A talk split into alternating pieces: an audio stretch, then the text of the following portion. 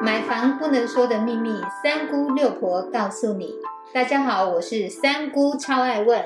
我是六婆蒋光光。买房一百问第九十五问：砖墙比较好还是轻隔间比较好？砖墙跟轻隔间之间到底有些什么差异呢？赶快来听一听六婆的解说。那以目前的我们的住屋的经验呢，轻隔间它的隔音效果真的会比砖墙的隔音效果稍微弱了一点。如果你在房间里面，如果是做一些拉小提琴呐，或者是放音乐啊，如果是砖墙跟轻隔间来比，当然砖墙它的隔音效果会好一点点。事实上，我们就隔音的一个测试的话，砖墙的部分也许它可以阻隔掉四十几分贝。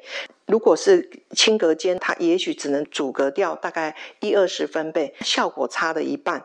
我们要来了解，就是施作的部分，砖墙它必须要有支撑力的地方，比如说梁柱啦，或者是上下空间的一个连串呐。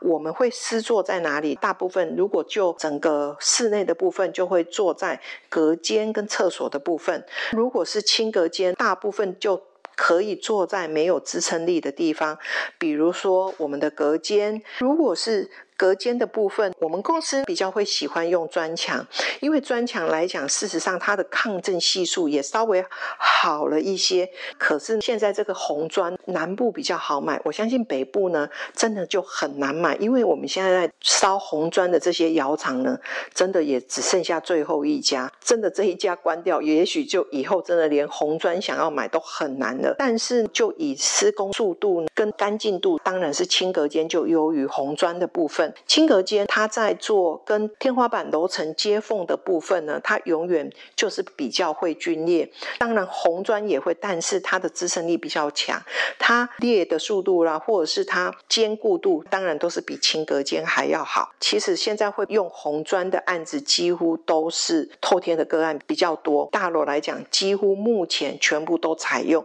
轻式隔间方式。唯一要注意的是，挂画的时候，你想要定东西，轻隔间就必须要用特殊的挂钩，没有办法锤子钉子拿起来就往下打。真的轻隔间，事实上它的平整度又优于我们的红砖的墙面，所以其实是各有利弊。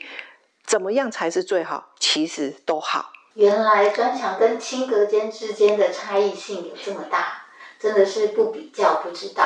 谢谢六婆的解说，谢谢您的收听。如果你对收听的内容有不了解的地方，欢迎在下面留言，六婆讲光光将会为您解答哦。我们下回见，拜拜，拜拜。